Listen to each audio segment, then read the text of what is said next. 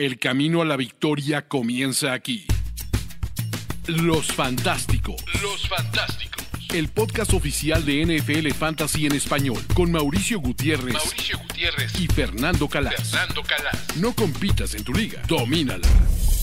Comenzamos Los Fantásticos, el podcast oficial de NFL Fantasy en español. ¿Cómo andan? Espero que la semana 12 los haya tratado muy bien, que hayan conseguido esos triunfos que los acerquen a playoffs o aquellos que no vamos tan bien, triunfos que nos alejen del último lugar, porque también es importante evitar la vergüenza pública y la humillación especialmente si sus ligas tienen castigo. En un momento más nos estará acompañando Fer Calas. Les recuerdo ya suscribirse al podcast si no lo han hecho para que no se pierdan absolutamente ninguno de nuestros episodios para el cierre de temporada.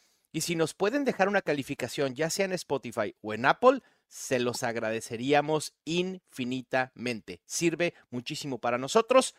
Este episodio, de cara ya a la semana 13, vamos a tener nuestro clásico Mercado Fantasy, donde les daremos las mejores opciones a reclamar esta semana. No es una semana muy profunda en opciones de waivers, pero hay alguna que otra que sí vale la pena tener en la mira. También viene el último Buy Apocalipsis. ¿Están preparados para él? Les vamos a dar opciones a streamear para aquellos que estén sufriendo, ya sea en la posición de quarterback, de running back, wide receiver o tight end. Y también vamos a hablar de algunos jugadores que están teniendo relativo éxito o producción fantasy, si esa producción es un mito o es una realidad. Así que va a estar muy bueno el programa. También tendremos fuera de la galaxia fantasy en el última, la última sección. Y pues vamos a ver qué nos depara esta semana 13. E, es muy complicado, sobre todo cuando tenemos tantos equipos en semana de descanso en una semana tan pegada a playoffs o al cierre de temporada regular.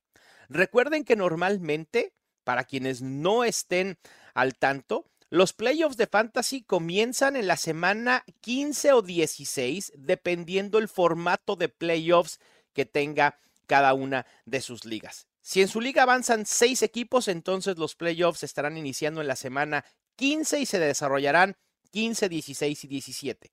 Si solo avanzan cuatro equipos, entonces los playoffs de fantasy en su liga empezarán en la semana 16 terminando la 17. Eso es lo ideal. Hay muchas ligas a las que les gusta jugar hasta la semana 18. Mi consejo siempre ha sido eviten esto. Porque la realidad es que es muy difícil jugar fantasy en la semana 18. Cuando los equipos ponen ya en descanso a muchísimos de sus jugadores principales. En el mejor de los casos sabemos que un jugador va a estar inactivo. Pero en el peor de los casos, imagínense el caso, por ejemplo, de los Cowboys, que quizá ya no les alcance para jugar por el primer sembrado ah, y ganárselo a los Eagles, y que digan, ok, Dak Prescott va a estar activo, y juegue dos series, tres series ofensivas y después lo guarden. Y ustedes confiando en Dak Prescott como su coreback titular. Es un escenario muy fatalista, pero que suele pasar si jugamos en esa semana 18. Vámonos en lo que llega a Fer Calas. Vamos al mercado fantasy y que después se una con nosotros. Aquí está lo mejor, aquí están los selectos, llévelo, llévelo. Mercado fantasy. ¿Ya lo oyeron? Es momento de sacar la bolsa para irnos de compras. De compras fantasy. Hay opciones a reclamar, sin duda. Cada semana hay opciones a reclamar en, en Fantasy Football creo que cometemos un error si vemos nuestro roster y decimos, ah, no necesito absolutamente nada sin ver lo que hay en waivers. Eso es pecar porque en fantasy eso no se puede hacer. Siempre tienes que estar al pendiente de cómo mejorar tu equipo. Si después de ver las opciones en waivers dices, ¿sabes qué? Prefiero quedarme así y no meter waivers, tampoco es forzoso hacerlo. Esa es una estrategia general de waivers. Y esta semana, les decía, no es una semana profunda en opciones de waivers, pero hay algunas, hay algunas opciones que valen la pena. Chato Romero, en su artículo y en su video de waivers de NFL Fantasy en español, enfocó mucho de las opciones, por ejemplo, en running backs que sabemos que son el número dos en sus equipos y que si algo llega a pasar, en automático tendrían relevancia fantasy. Aquí en los fantásticos vamos a hablar un poco de opciones que pueden tener un impacto inmediato y que no dependan de una lesión por sí mismos. Y en running backs el caso de Ty Chandler. Ya lo decíamos desde hace varias semanas, pero por ahí después de ver lo que sucedió en la primera semana con Alex Mattison y Ty Chandler, muchos se desprendieron de Ty Chandler y sigue estando disponible. Ty Chandler ha forzado un comité y yo sé que lo que vimos de los Vikings el día de ayer fue terrible, malísimo. Bueno, también lo de los Bears, qué, Monday Night Football. El único que, libró ahí el fantasy fue TJ Hawkinson. Me gustó. Roshan Johnson, por cierto, que ese es otro de los running backs que deberíamos de estar reclamando eh, en esta oleada de waivers. Ty Chandler, les decía, Roshan Johnson. Y por supuesto a Jeff Wilson, el running back de los Dolphins. Ante la ausencia de Salvon Ahmed y la ausencia de Devon Chain, Jeff Wilson pudo ser medianamente productivo. No fue propiamente una amenaza para Raheem Mustard, pero se convirtió en este segundo running back de los Dolphins que suele producir de alguna manera y terminar siendo un running back 3 eh, utilizable en fantasy. Vamos a ver cómo evoluciona la lesión de Devon Chain. Parece ser que va en camino de poder jugar, pero eh, eh, está, está complicado. Me avisan que ya llegó Fer Calas. Fer, ¿cómo estás? Bienvenido. ¿Qué tal? ¿Qué tal? Problemas técnicos aquí. Tuvimos que apagar un incendio, pero ya estoy de vuelta. ya estoy de vuelta, ya estoy de vuelta. E, encendidas están tus ligas de fantasy fútbol, Fer, porque hay que presumir tres equipos calificados en tus ligas de high stakes. Felicidades. Bueno, pero todavía no he ganado nada. Hay que ganar estos dos próximos partidos. Pero bueno, diste, eh, diste, el paso importante en estos momentos.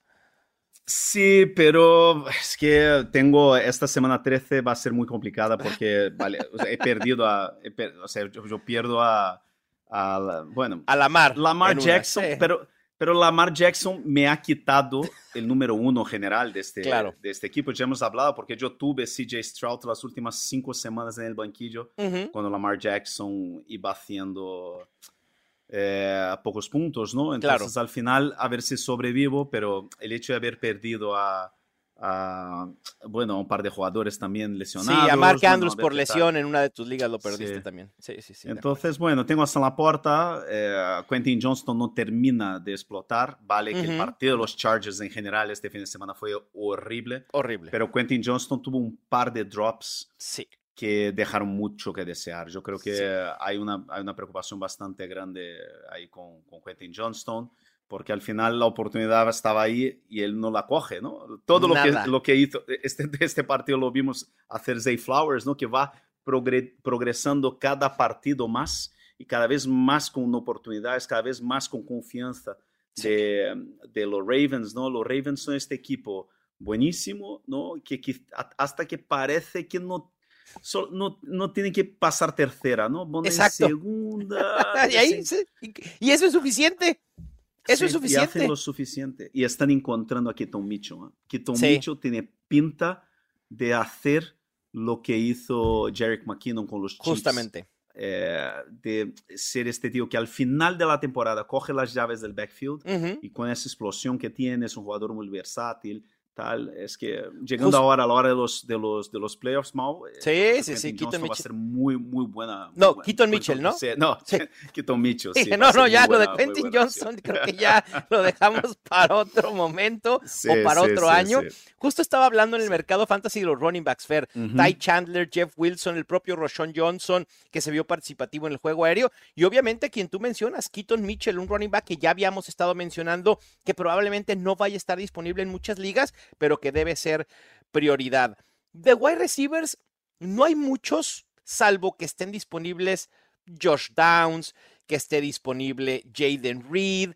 Quizá en ligas un poco más casuales estará este tipo de wide receivers, pero en ligas un poco más profundas, pues la opción de Curtis Samuel, la opción de Demarius Douglas, eh, como el, el wide receiver principal en los Patriots.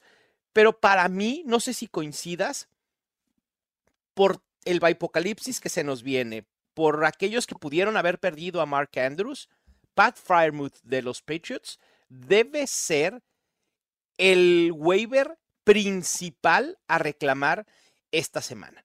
35% de target share por parte de Pat Fryermuth en la ofensiva sin Matt Canada. Los Steelers creo que vimos una mejoría en este tight end y sin duda me parece que ante la falta de opciones tan claras en waivers, ya sea por necesidad propia o para quitar una opción de tight end a tus rivales directos que estén buscando playoffs, Pat Fairmouth debe estar entre las prioridades de waivers, si no es que la, prioridad número uno. No sé cómo lo veas. Obviamente atendiendo a esta eh, eh, escasez ¿no? de, opciones de tight end. Sí, sí. Eh, al final, yo creo que en la gran mayoría de las ligas donde hay puesto de injury reserve es donde estaría, ¿no? Pat Fryermuth, estamos hablando de un jugador que había mucha expectación con él antes de la temporada. Eh, era un, estaba era, yo creo que estaba en el top 10 ¿no? del draft, ¿no? entre los Tyrants. Entonces, o sea, pero puede que haya gente que haya pedido la paciencia y cortado. Eh, a lo mejor ligas más, más eh, menos profundas, ¿no? Entonces, sí, sin duda.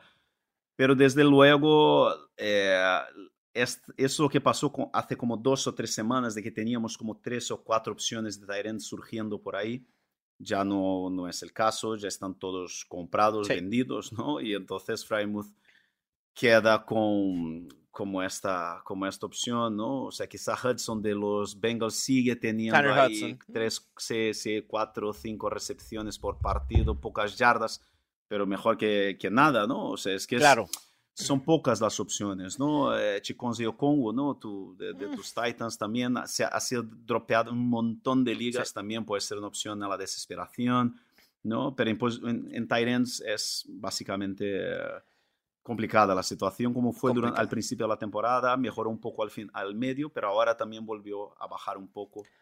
Una cosa que no es de waivers, pero que es de estar en sit, ya que aquí es el programa, hablamos un poco de todo, es un programa de la semana. Eh, no, de, no usa sus... Esta, esta es la semana donde no puedes dejar a George Kittle en el banquillo. ¿ah? No, no, para vale, Que es, vale que es el partido contra los Eagles, ah, los Eagles, pero si miras bien la defensa de los Eagles, los números contra la defensa de los Eagles es realmente buena para Fantasy, principalmente tiene un problema serio de cobertura de los tight ends. Ojo, ahí en este centro del campo, porque al final puede ser un partido de estos de dos touchdowns, tres touchdowns de, de, George Kittle, pero muchas recepciones. Sí, de acuerdo. Creo que George Kittle está listo para regresar a los niveles que, los, que lo vimos en las semanas 8, 10 y 11, después de esta debacle en la semana 12. Regresando con Pat Fryermuth Fair rápidamente, te va a sorprender el porcentaje de mm. disponibilidad que hay de Pat Fryermuth en Fantasy NFL, en NFL Fantasy. 68%. Hombre, tenía ya que cuando volvió, eh, cuando, cuando, cuando podía ya volver. De, el problema es que, eh, es el problema cuando eh, equipos apestan, tal, no sé qué. ¿Sabe una opción, mal que ya que hablaste antes cuando yo no estaba de... No sé, ¿Hablaste de Michael Carter? No, fíjate que no hablé de Michael Carter. ¿Te intriga Michael Carter? ¿Vamos a revivir a Michael Carter como el número dos en Arizona? Para que la gente que no sepa es eso, Michael Carter está en Arizona. sí, sí, sí, sí, sí. Tuvo, fueron cinco targets o cuatro targets. Tuvo, fueron cuatro targets y cuatro recepciones. Sí, sí, sí. es el número dos. y tuvo cuatro acarreos, ¿no? Cuatro o cinco acarreos.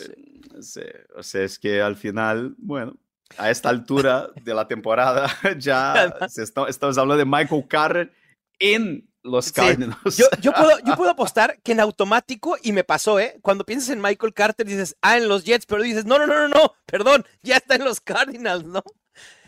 sí. Tremendo, tremendo. Sí, sí. Es como James Robinson, que de repente lo vimos activo con los, con los Packers y nos dijimos, ¿cómo? ¿James Robinson con los Packers?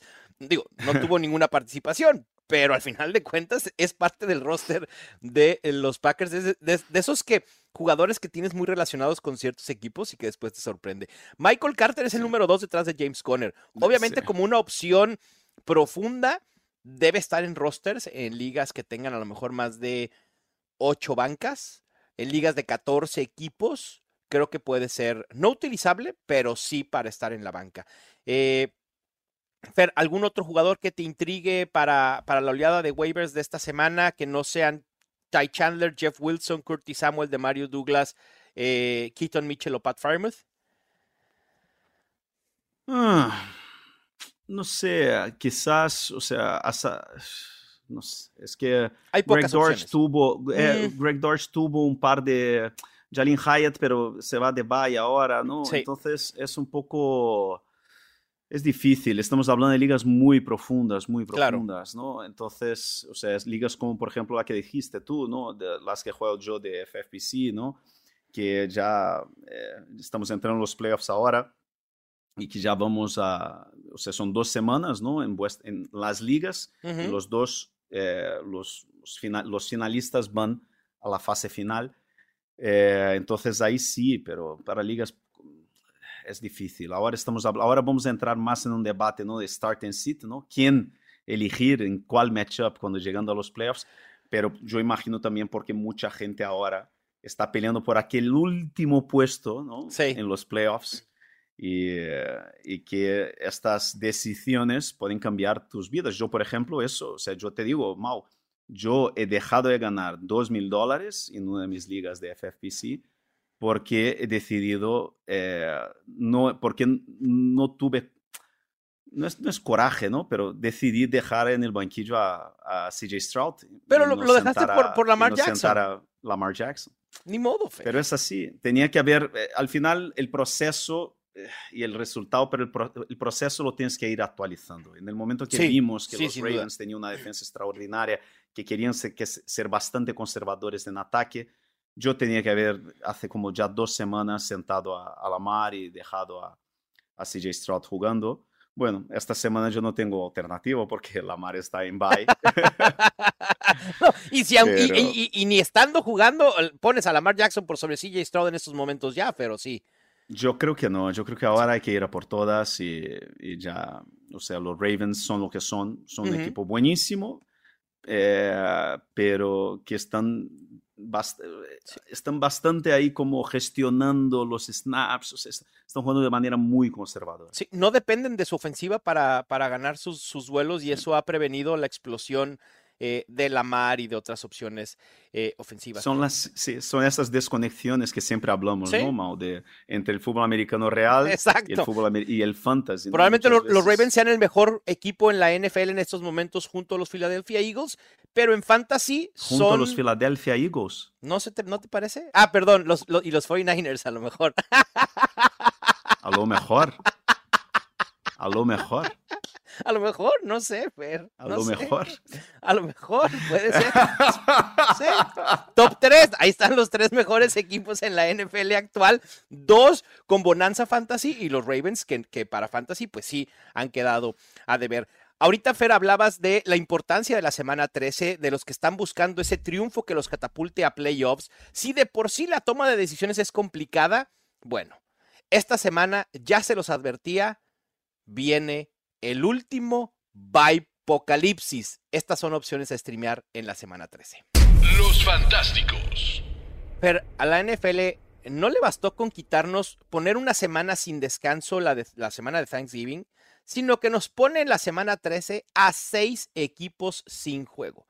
Los Ravens, los Bears, los Bills, los Vikings, los Giants y los Raiders. Cinco no estarán, no, seis no estarán eh, jugando esta semana. Así que corebacks como Lamar Jackson, Justin Fields, Josh Allen, Joshua Dobbs, running backs como Gus Edwards, James Cook, Josh Jacobs, Ty Chandler, Alex Mattison, Saquon Barkley, wide receivers, Safe Flowers, Stephon Diggs, Khalil Shakir, DJ Moore, Davante Adams, Jacoby Meyer, Ty ends, Dalton Kincaid, Cole Kemet, Isaiah Likely, TJ Hawkinson. ¿Les dolió o escuchar todos esos nombres que no van a estar disponibles? A nosotros también. Y entonces, tenemos que usar opciones de reemplazo, Fer. He decidido poner opciones a streamear para que las personas en esta situación sepan qué hacer. Porque van a ser muchos, estamos hablando de muchos jugadores que seguramente están en equipos competitivos con un pie buscando playoffs, ¿no? Entonces, Fer, de corebacks, Russell Wilson frente a los Texans y Jordan Love frente a los Giants. Vamos primero con Russell Wilson. Creo que la temporada de Russell Wilson ha sido diametralmente opuesta a lo que vimos el año pasado. Hemos visto un Russell Wilson diferente. ¿Te gusta como una opción esta semana enfrentando a los Texans o los Texans es demasiado buen equipo para que Russell Wilson pueda tener éxito? Yo no estoy, yo no llego al punto de, yo no llego a la confianza, ¿no? Y la que tienes tú, esta ilusión, ¿no? Que día, totalmente opuesto, yo no creo. yo creo que Russell Wilson no está jugando bien. Pero de lo que vimos el año pasado, Fer. Claro, o sea, comparado con el año pasado juega mejor. Pero, Exacto. O sea, no es ni de cerca el, el quarterback. ah, no. Que, es, que decían que era cuando jugaba en Seattle, ¿no? Eh, el problema es que yo, yo creo que Jordan Love eh, ahora mismo es una de las buenas sorpresas de este último cuarto de la temporada, incluso para Fantasy, ¿no? Está, ha convertido, yo creo que eh, de todos los que has hablado, los jugadores que están en bye, yo creo que hay que añadir también la preocupación que existe con, con Chris Olave. Claro. Que dejó el partido contra los, los, los Falcons con una conmoción y ya sabemos cómo estas conmociones en la NFL son complicadas. A lo mejor no juega Chris Olave. Perder Chris Olave a esta altura de la temporada es tremenda, ¿no? o sea, a lo mejor añadimos ahí a, a, T. Perry, ¿no? A.T. Perry, el rookie este. Claro, como opción. Porque, ¿sabes? O sea, no sé, o sea, es que ¿quién va a jugar wide receiver en los Saints? ¿No? ¿Contra quién juegan los Saints de esta semana? Los Saints. Los, los Lions, Lions, o sea, van a tener que pasar, sí, pasar el balón mira, eh, Shahid está lesionado, Michael Thomas eh, está en IR. Bueno, o sea, ¿quién va a jugar wide receiver? sí, eh, eh, A.T. Perry, de hecho, era uno de los de las opciones a streamear en de wide receivers. Ah, sí, ay, perdona. No, no, no, no, no, pero qué, bueno, qué bueno que lo mencionas, Fer, porque la realidad es que, o sea, ante la falta de opciones en los Saints, A.T. Perry puede ser medianamente relevante y creo que lo podemos considerar un wide receiver 3 e, en, ese caso. Pero regresando un poco a, a los Pero yo me quedo con Jordan Love. Yo me prefieres quedo con Jordan, a Jordan Love. Jordan Love está jugando bien. Sí, yo también prefiero, prefiero a Jordan Love. La verdad es que lo hemos quizá crucificado un poco en estos bajones que tuvo en un rango eh, de juegos en la temporada, pero la realidad es que ha lanzado para al menos dos touchdowns en ocho juegos y está inmerso en una racha bastante, bastante buena. Ha terminado como top 12 en tres semanas consecutivas, tiene seis juegos consecutivos generando al menos 14 puntos fantasy. Eh, está lanzando intentos de pase arriba de 30 en cada semana. Jordan Love como que encontró el ritmo que, que le hacía falta en algunas semanas y también algo bien importante, está siendo ligeramente más certero en sus pases de lo que fue al inicio de la temporada. Y eso obviamente pues le ha beneficiado. También, a pesar de que no es Jordan Love un running, un, un coreback que suela correr mucho, tiene al menos 20 yardas por tierra en tres de sus últimos seis juegos. La semana pasada, 39 yardas terrestres. En la semana 8, frente a los Vikings, 34 yardas terrestres. Kansas City quizá no sea el matchup ideal para Jordan Love, pero al final de cuentas es un juego que seguramente puede ser abierto y vaya a tener que lanzar Jordan Love eventualmente, ¿no? Sí, es difícil fiarse, ¿no? Pero en una situación como esta, donde necesitas, podrías estar bastante peor. Sí, de acuerdo, totalmente. Es, es, eso, es eh, con la cantidad de buys que hay, con las lesiones que tuvimos durante toda la temporada, con esta irregularidad, ¿no? Quizás que hay con, con quarterbacks durante todo el año yo creo que tener a Jordan Love ahora mismo es un lujo, vamos. Yo, yo, iría con Jordan Love sin pensar dos veces. De acuerdo. Yo a Jordan Love y a Russell Wilson, que son las dos opciones que estamos proponiendo para streamer esta semana, los tengo como top 12, en un rango similar al de Sam Howell, al de Jared Goff, quizá también al de Kyler Murray. Los Fantásticos. Los relatos y anécdotas de los protagonistas de la liga más raros y extraños están en historias de NFL para decir wow. Miguel Ángeles es y Luis Obregón te esperamos todos los miércoles. Busca historias de NFL para decir wow en tu plataforma de podcast favorita. Los Fantásticos. The Running Backs Fair uno voltea a ver la lista, es decir, los rankings, los running backs disponibles, y dices, a ver, opciones a streamear. Zach Charbonnet no es una opción a streamear porque es una, me parece que es una sólida opción de running back 2. Lo mismo Jerome Ford. Lo mismo se pudiera decir de, de Jalen Warren, de James Conner. Es decir, no son opciones de running backs que piensas en ellos como opciones a streamear. Así que es bien difícil. Si estás en una opción precaria de running back, a lo mejor pensar en Damian Pierce, que tiene un enfrentamiento muy favorable contra los Broncos y que vimos cómo ante su regreso los Texans pues implementaron una especie de comité, aunque en snaps sí la diferencia fue muy a favor de Devin Singletary. Y otro que puede ser una opción es Antonio Gibson de, los Commanders, que también tienen un, enfrentamiento relativamente favorable contra los Dolphins. El propio Jeff Wilson de los Dolphins puede ser una opción. ¿Tú tienes algún otro nombre ahí profundo que te guste o de verdad es muy complicado streamear la posición de running back? Yo te digo, ¿eh? o sea, en la situación tal cual está ahora mismo, con la desesperación, a mí no, o sea, yo no estaría, o sea, yo creo que Michael Carter es totalmente utilizable, Royce Freeman también. Sí, Zach Moss. Zach Moss, quizás, puede ser. Ahí estuvo otra vez como amenaza. Digo, no, no, no una fuerte amenaza para, para Taylor, pero tuvo, tuvo involucramiento. ¿Qué otro, Fer? Sí. Rico Dowdle. Difícil, ¿eh? Qué Sí, difícil, sí, sí, pero Es, es complicada la situación, es muy Sí, complicada. La posición de running back es la más difícil de streamear esta semana. Sí. Porque con los wide receivers tenemos, por ejemplo, a Demario Douglas, ya hablábamos un poco de A.T. Perry. Si quieren poner como opción streamear a Josh Downs, que para mí me parece que él ya está en un nivel arriba de solo una opción a streamear, me parece que tanto Rashid Rice como Josh Downs y probablemente Jaden Reed tienen que ser considerados ya más una opción sólida de titular como wide receiver 3 o en el flex o incluso wide receiver 2 en algunos casos que una opción a streamear. Pero eh, ahí están esas opciones.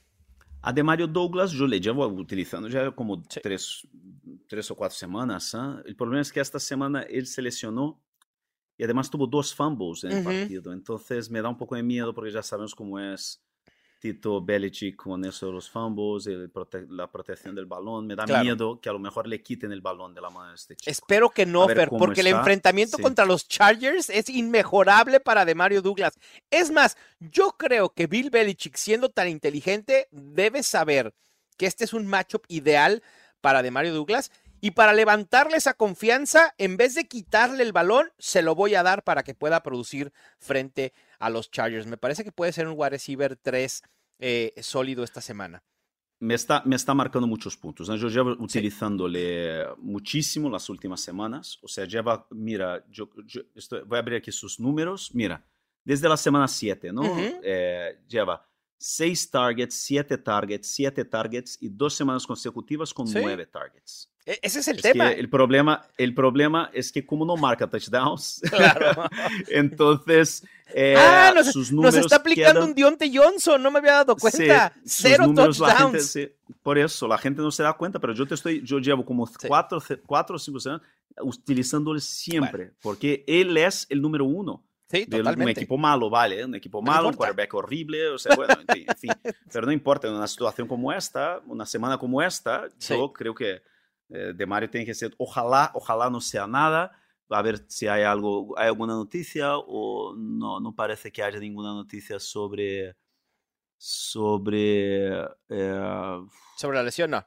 No, no. sobre la lesión, no bien. sé si fue, fue conmoción o fue, yo no sé si fue conmoción, madre mía, cuidado, ¿eh? vamos a ver. qué Sí, es, es una eh, lesión en la cabeza, probablemente conmoción, habrá que estar al pendiente. Pero si juega de Mario Douglas y está al 100%, Fer, yo de una vez lo, Sí. lo voy a cantar, ¿eh?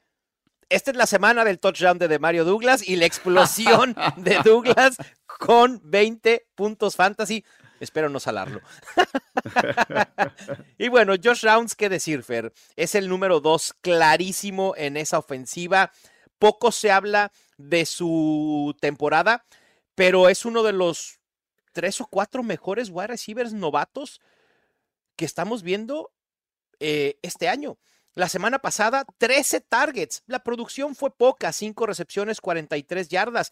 Pero no olvidemos que de la semana 3 a la semana 8, cuando estuvo realmente sano, las semanas 9 y 10 hay que quitarlas porque George Downs estuvo limitado por lesión. Pero de las semanas 3 a la 8, 14, 16, 13, 24 y 14 puntos fantasy respectivamente. Esos son números sólidos de un wide receiver 2 bajo, un wide receiver 3 alto. El volumen que está teniendo, insisto, lo hace utilizable. Esta ofensiva de los Colts, aún sin Anthony Richardson, con Gardner Minshew, está funcionando y está alimentando a dos wide receivers principalmente, que son Michael Pittman y Josh Downs. Los dos, uno es top 12 y el otro debe ser considerado top 30. Y son dos, son dos wide receivers totalmente distintos. Sí, de acuerdo. y, por eso se complementan. Y por eso o sea, se alimentan de maneras distintas, ¿no? Tenemos a Michael Pittman, que es un alfa, jugador alto, de outside, de fades, de, de balones en la lateral, y tenemos un gadget player, el clásico eh, Wes Welker, ¿no? O sea, es que es el clásico slot receiver, muy fuerte, bajito, muy fuerte, muy explosivo, que trabaja muy bien los slants, los canino, cut out, o sea, todas las jugadas de 5 yardas, de jugadas de screen, es muy bueno en eso y además es súper explosivo, súper ágil, es uno de los jugadores favoritos míos esta temporada en la NFL, me encanta Josh Towns. A mí también. Y yo creo que tiene que, porque además eso, o sea, eh, tiene el volumen en las jugadas de pase corto, pero tranquilamente puede explotar para un touchdown de 60, 70 yardas porque tiene esta agilidad, esta explosión, ¿no? A mí me encanta Josh Towns. Sí, a mí, a mí también me encanta como, como prospecto. Creo que estos Colts hay que tener cuidado, ¿eh? porque el próximo año tomando en cuenta que regresa Anthony Richardson con Michael Pittman, con el Josh Downs, con el propio Jonathan Taylor, que ya lo aseguraron a largo plazo, puede ser una ofensiva bien interesante. Ya lo es, pero creo que puede ser aún más interesante. Donde no hay muchas cosas interesantes, es como siempre en la posición de, de tight end, que parece ser un desierto si es que no tienes las principales opciones. Me parece que Kay Dotton, el propio Tyler Conklin, Quizá Logan Thomas, si lo queremos meter en la conversación como un streamer. Tyson Hill, si es que cabe la posibilidad que también sea considerado streamer. Y no se me ocurre alguien más. Joan Johnson, a lo mejor, por las lesiones que hay en los Saints. Que él también salió lesionado, ¿no? De, del juego o no. Sí, está lesionado. Madre Creo que sí. Creo, ¿eh? No, no recuerdo. No estoy seguro, pero, y yo creo, que, yo creo que Tucker Craft también, ¿no? Porque va a recordar que Musgrave, está, se pierde el resto de la temporada, ¿no? Muy probablemente con, con, una lesión. Y Tucker Craft está apareciendo en este, en este ataque, va a jugar contra los Chiefs, ¿no? Que tiene muy buen pass rush, o sea, que estas jugadas de pase corto pueden funcionar. Y Tyler Higby, eh, no sé cuál es el porcentaje de ligas donde está disponible, pero estaba disponible en, un montón. En todas, yo creo, Fer, porque nadie creía en Tyler Higby. Y es, yo creo que ha vuelto a aparecer, ¿no? Porque al final es, es Tyler Higby, ¿no? Entonces, sin, con los problemas que tienen los, los Rams, también puede ser una opción. Ah, yo, yo no sé qué pensar sobre Tyler Higby, Fer, porque creo que realmente no vimos un aumento en utilización tan drástico como para poder sustentar eh, números de top 10. Se ve beneficiado de dos touchdowns, pero la realidad es que terminó con 5 targets, 5 recepciones, 29 yardas. A Cooper Cup no lo vi limitado, no sé si tú lo viste limitado. Y, en rutas recorridas y demás, eh, no vi que, sea, que fuera un, un wide limitado. Y eso me preocupa con Tyler Higby, porque siempre que han estado Puka Nakua y Cooper Cup, Tyler Higby desaparece. El problema es que ahora están desapareciendo todos. Se nos cayó Cooper Cup, se nos cayó Pucanacua, se nos cayó un poco Matthew Stafford, ¿no? El único que no es Kyron Williams. se sabía, frente a los Cardinals y frente a los Panthers y frente a los Cardinals, tienes que colocar a los running backs que van contra ellos. Es así de fácil. A veces el fantasy es complicado, pero en running backs contra estos dos equipos es, muy sencillo. Pero bueno, de Titans, ahí están las opciones a eh, streamear esta semana. Fer, pasemos a mitos o realidades para el final de la temporada. Mito o realidad. Fer, tenemos a jugadores que están enrachados en las últimas dos, tres semanas. Jugadores que quizá estaban inmersos en un bajón de producción hace eh, eh, un par de semanas, hace cinco o seis semanas, y que ahora el panorama es distinto. Hay que decir si la producción es mito o realidad. Y empecemos con Trevor Lawrence. Después de ni una semana con más de 20 puntos fantasy en los primeros nueve juegos de la temporada. Cuando decíamos ya, Trevor Lawrence, dejémoslo de considerar como un top 8, Trevor Lawrence quizá no va a suceder, ¡pum! Dos juegos consecutivos con al menos 24.5 puntos fantasy. ¿Trevor Lawrence es un mito o es una realidad? No, yo creo que es una realidad. Pero, por ejemplo, mira, te, te hago una pregunta. A Que ver. tengo aquí una duda enorme esta semana. Ujú, ¿Quién alineó? ¿Trevor Lawrence contra los Bengals ujú. o Jordan Love contra los Chiefs? Yo iría con Trevor Lawrence. ¿Por qué? por el talento y por los Bengals. Los Bengals, la verdad es que es un equipo desahuciado.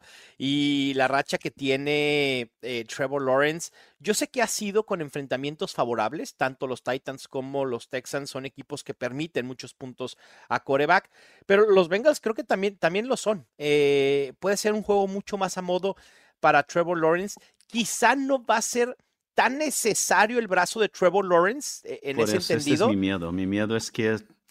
es que lo, resuelvan rápido el sí, juego y que no necesiten, o sí. sea, que nos aplique un Lamar Jackson. Sí, me da mucho miedo. ¿eh? E- Eso puede ser, ¿eh? Pero ¿no te da miedo que Jordan Love pueda implosionar de la noche a la mañana? Lo, lo ves tan total, constante. Total. Es- ese es el tema. total. A ver, creo que para upside, Jordan Love es la mejor opción. Para un piso estable, Trevor Lawrence. Sí, es, es, es curioso, ¿eh? porque los dos juegan en casa, Sí. es un partido complicado. Mira, te voy a decir quién es mi rival esta semana.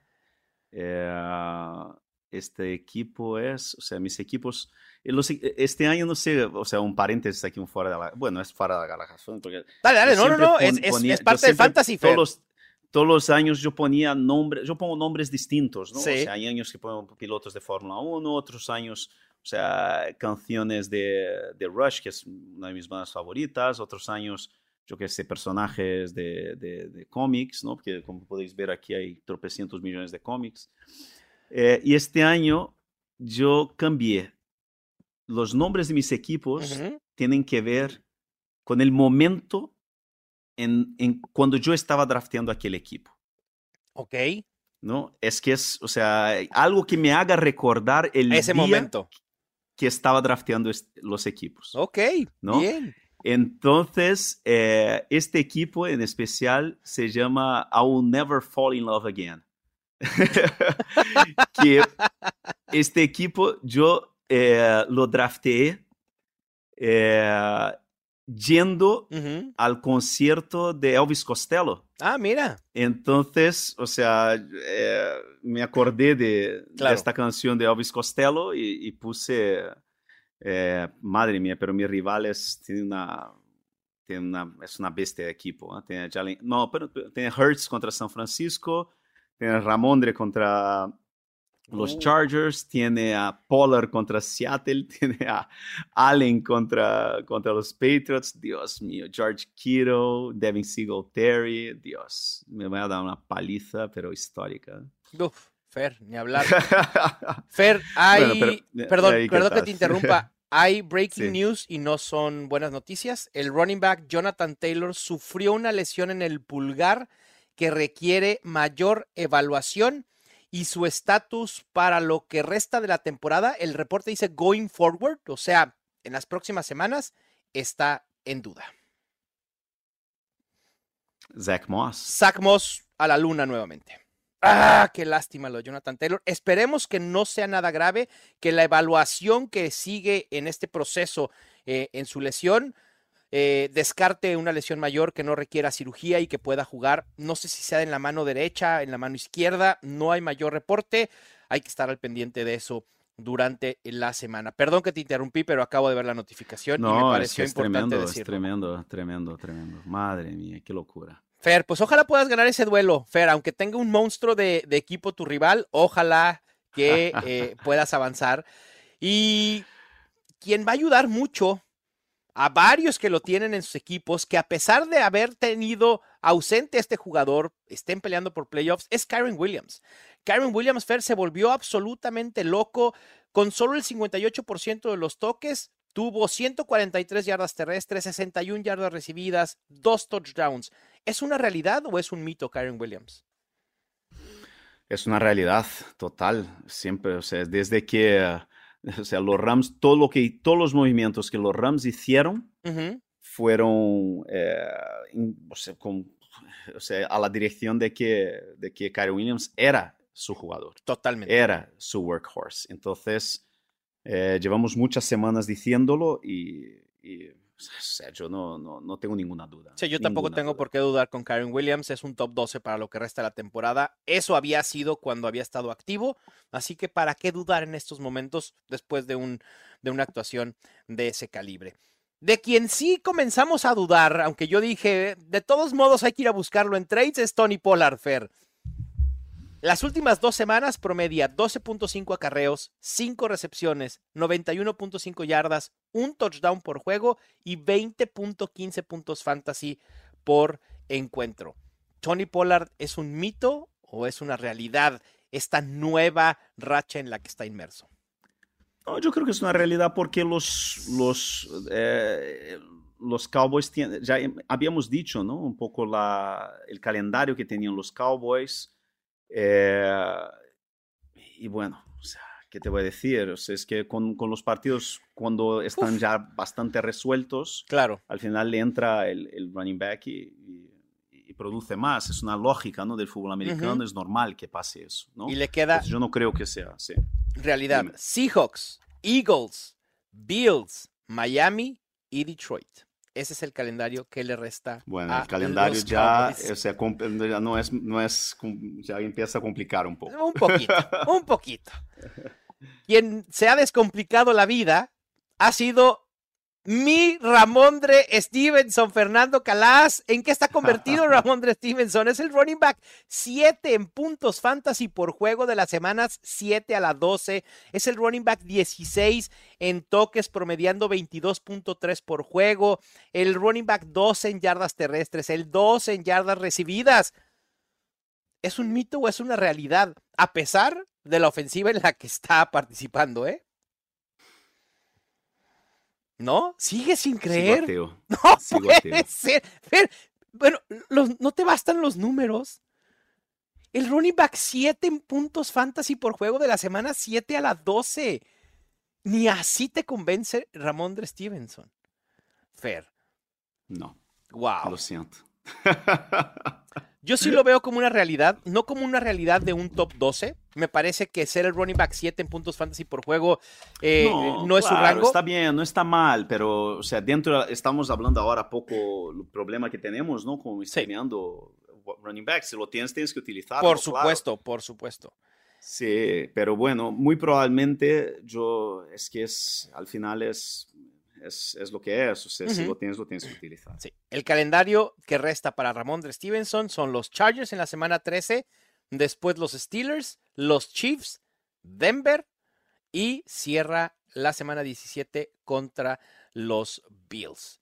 Fer, vayamos con los wide receivers novatos. Rashid Rice por fin tuvo un juego con más de 19% de target share, terminó con el 31%. De la semana 4 a la 11 no había superado ni siquiera el 15%. Terminó esta semana con 10 targets, 8 recepciones, 107 yardas, un touchdown, 24.7 puntos fantasy por juego. Tenemos dos años en la búsqueda de. Es que el wide receiver número uno de los Chiefs debe producir en fantasy fútbol. ¿Lo hemos encontrado?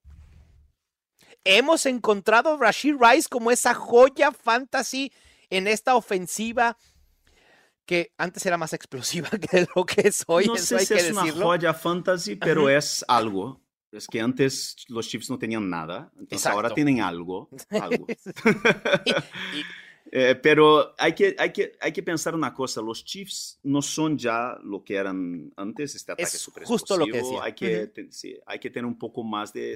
No, o sea, Rashid Rice no va a ser eh, Tarek Hill. No, no, para nada. No, no, no, es así. Pero es lo que digo, si a lo mejor está disponible en nuestras ligas como una opción de flex, de wide receiver 3, yo creo que está, está bastante bien. Sí, también yo lo considero así, un wide receiver 3, creo que es una realidad en fantasy, pero quizá no llegue a ser eh, eh, esa joya. Lo tengo esta semana en mis rankings iniciales como wide receiver 25, en el mismo rango de Cortland Sutton, Dionte Johnson. Habrá que estar al pendiente de esos movimientos en rankings, pero, pero me gusta creo que como dices, los Chiefs ya no son esta ofensiva tan explosiva de, lo que era antes y, va a haber altibajos, sin duda, en la producción de, de Rashid Rice. Y por otro lado, ¿qué pasa con Safe Flowers, Fer? Las últimas tres semanas, 24% de target share, 20% de target share en nueve juegos en la temporada. Tuvo una semana de explosión. El problema es que esa explosión llega por una vía distinta. Si vemos los números de Safe Flowers por aire, 8 targets, 5 recepciones, 25 yardas y un touchdown, y la gente podría decir, bueno, ¿y, de dónde vinieron todos los otros puntos fantasy que generó? Porque en mi liga yo veo que tiene una cantidad enorme de, de puntos. Bueno, es que añadió 37 yardas terrestres y un touchdown también por esa vía.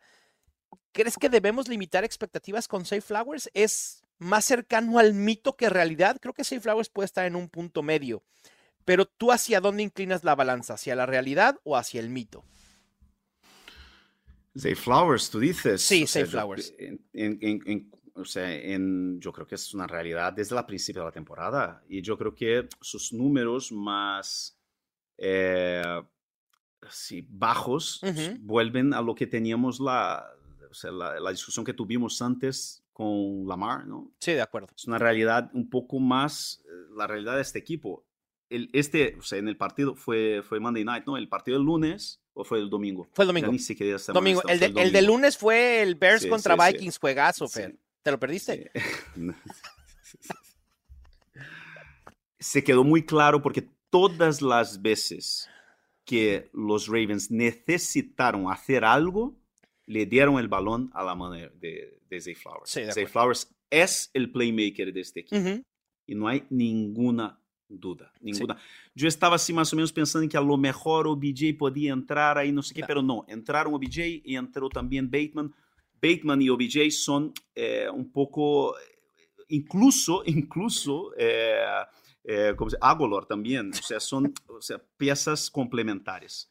Después que se fue Mark Andrews, yo creo que las dos principales armas de este equipo, junto a Lamar, claro, son Mitchell y, y, Zay Flowers. no hay ninguna duda con Zay Flowers. Y Rashad Bateman ni sus luces. bueno, ni hablar. Fer, con quien éramos ateo y no sé si sea momento de empezar a creer, es con Calvin Ridley. 14 puntos fantasy, al menos 14 puntos fantasy en tres de sus últimos cuatro juegos, dos semanas consecutivas con explosión, al menos 21.5 puntos fantasy. Su target share en las últimas cuatro semanas ha ido en el rango de 10%, 30%, 17%, 21%. ¿Te preocupa esta inconstancia en utilización de Calvin Ridley o lo que has visto en las últimas dos semanas? Volvemos a confiar en él como un wide receiver top 15. Yo creo que hay que confiar. Me gusta, me gusta ese optimismo. Sí. Me gusta ese optimismo. Porque yo creo que hay que confiar en los Jaguars. Los Jaguars han encontrado, han empezado la temporada así un poco dispersos y, se han encontrado un poco, ¿no? Han encontrado la, identidad de este equipo. Calvin Ridley está jugando bien. Eh, Trevor Lawrence está jugando bien. Esta, semana va a ser una semana interesante. ¿eh? Hace, yo creo que va a ser interesante. Hace cuatro semanas, Fer, preferíamos a Adam Thielen o a Puka Nakua por sobre Calvin Ridley. ¿Hoy prefieres a Calvin Ridley por sobre cualquiera de estos dos para esta semana y para lo que resta de la temporada? Wow, buena pregunta. ¿eh? Thielen no, Thielen no, no, no, no. o sea, Thielen no lo prefieres. A Thielen no, no. yo tampoco. Pero, con no Puka. Sí, está ahí, ahí, ¿eh? Sí, están parejos. Yo creo que prefiero a, Calvin Ridley por la racha, al final de cuentas. Eh, la realidad es que Pucanacua ha quedado a deber desde la semana 6, 1, 2, 3, 4 juegos cuatro de los últimos seis juegos con menos de ocho puntos fantasy. Sí se ha desinflado un poco y prefiero a, Calvin Ridley por, por talento y por la química que desarrolló con Trevor Lawrence. Así que ahí está. Calvin Ridley, una realidad. Y por último, David Njoku, quien en las últimas dos semanas promedia por juego 12 targets, 6.5 recepciones, 57.5 yardas recibidas y 12.3 puntos fantasy por juego. ¿Mito o realidad? Yo creo que es realidad, por la, por, simplemente porque, primero porque es uno de los Tyrants más, eh, sí, más buscados. también. No, eh, es, físico. Es, un portento físico, ¿no? Es un monstruo, es súper ágil, eh, pero es muy inconstante el tema con él siempre fue un poco el comprometimiento que tiene, ¿no? Es que eso de, es un poco como Gerald Everett, ¿no? Que siempre dicen que si tuviera, si tuviera un poco más de seriedad, si, fuera tal, no sé qué. Y yo creo que es un poco eso. Y, y, lo que estamos viendo con los, con los Browns, ojalá lo de Miles Garrett no sea nada y, y pueda, bueno, algo es, pero ojalá pueda seguir porque esta defensa yo creo que es de las típicas defensas que pueden cargar un equipo eh, hasta los playoffs. ¿no? Claro. Eh, entonces, dentro de la, de la, realidad de los Browns, yo creo que, yo creo que sí. En la desesperación que estuvimos al principio de la temporada con Tyrants, ¿no? En Joko le tengo en dos ligas y me está yendo muy bien. Sí, creo que si lo tienes, lo tienes que utilizar. Yo aquí voy a decir que es una realidad si Dorian Thompson Robinson puede jugar. Hay que recordar que sufrió un golpazo muy, muy fuerte y tuvo que salir del último juego en semana 12 debido a conmoción. Y en su lugar entró PJ Walker. Si el coreback titular de los Browns es PJ Walker, entonces voy a decir que David Njoku se vuelve un mito. Y ahí sí hmm. pudiéramos tener problemas. Pero al final de cuentas, por la utilización, sí es una opción a utilizar como titular. Fer, con esto cerramos este mito o realidad vámonos a cerrar el episodio. Recuerden que nos vamos a quedar un ratito más aquí en YouTube en el canal de Mundo NFL para responder algunas de sus dudas. Vamos afuera de la Galaxia Fantasy. Fuera de la Galaxia Fantasy. Fer, tengo que presumirte, estoy muy emocionado. Mañana voy a emprender un viaje. ¿Te gusta YouTube o no eres fan de YouTube? Sí, me gusta, me gusta bastante, sí. Voy a verlo a Las Vegas. Qué guay. Yo nunca lo he visto en directo. No. nunca lo he visto en directo. de ver, Fer, tienes que hacerlo. Tienes que es uno de los mejores espectáculos. Sí, me apetece, me apetece ver. O sea, no soy de, no es de estas bandas que yo digo, mira, tengo que verlo desesperadamente, tal. Pero sí, me gustaría. vale la pena por espectáculo. El show que montan es increíble en cada gira. Tú nunca los has visto en vivo. Esta será mi 17. Será la, la decimoséptima vez que los veo en vivo. Es mi banda favorita de toda la vida. Estoy muy emocionado. No hay disco nuevo ni nada. Están haciendo la residencia en la esfera, en esta nueva estructura que, que está en Las Vegas, que de hecho, Fer, tendremos que ir a visitar cuando andemos allá en, en, febrero. ¿eh? Esa estructura es impresionante.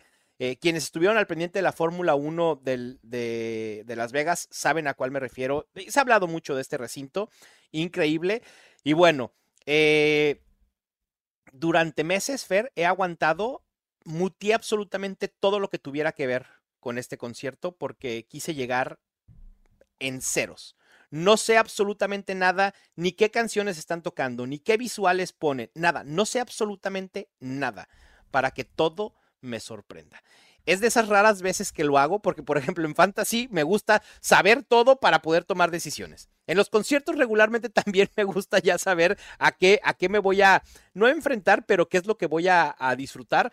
Pero en esta ocasión decidí no saber absolutamente nada, así que vamos a ver cómo me va. Ya les estaré platicando eh, pronto de esta experiencia. Y Fer, rápido, también ¿Qué pasó en el juego contra eh, Brasil y Argentina? ¿Qué desorden se armó, caramba?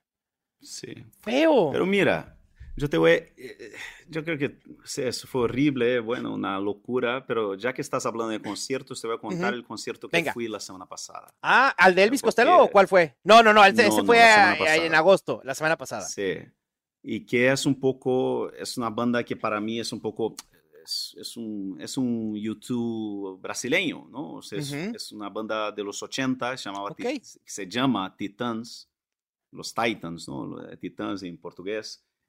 Y que, o sea, fue, era una banda increíble, eran ocho, ocho eh, personas, o sea, varios cantaban a la vez, era una cosa así muy impresionante y sus letras eran muy, son muy actuales hasta hoy, hablan de Ujú. desigualdad, de política y de, y de, bueno, injusticias en un país Claro. desigual de como es Brasil, imagino cómo será México. Ujú. Entonces, eh, es una banda que siempre me gustó muchísimo, pero que ya desde hace muchísimos años, más, yo creo que casi 20 años, que se han desuelto, ¿no? Salió uno, después salió otro, tal. Había como tres o cuatro que seguían juntos y ahora, eh, hace como unos meses, han anunciado que, que iban a una hacer como una serie de conciertos finales con todos los... Los originales. la todos los. original ¡Wow! Que es una cosa así un poco surrealista. Yo Claro. imagino que conocéis, por ejemplo, tribalistas, ¿no? De estos que, que hizo mucho, tuvo mucho éxito fuera. Ya se enamora, ya se, es uno de ellos. Ya. Y bueno, en fin, se han juntado todos y estaban haciendo el, el concierto en Río. Y, ¡Wow! o sea, el baterista de la banda eh, es mi compañero, ¿no? O sea, hacemos un programa juntos en Brasil. de- de Ok. fútbol en, en Globo, Sport TV, y Charles Gavin. Y entonces él me invitó para cuando No, yo llegué allí en Río. Yo no sabía que había el concierto. Yo, yo llegué allí en el camar- camarino para hacer la- el maquillaje y, me di- y yo le dije, jo, yo es concierto que estabais haciendo y no sé qué. Y yo dijo, no, es el último concierto, el último día. Ven. Y yo no me lo puedo No, creer. claro, Entonces obvio. fui y Uf, fue increíble, o sea, terminó el concierto, una locura. sí. Estuvimos ahí en el camarino hablando hasta las mil, nos tuvieron que echar del camarino, o sea, a él y a mí, o sea, a Charles y yo y mi compañero Tales, porque e- él no quería marcharse, su mujer diciendo, vámonos, su hija también.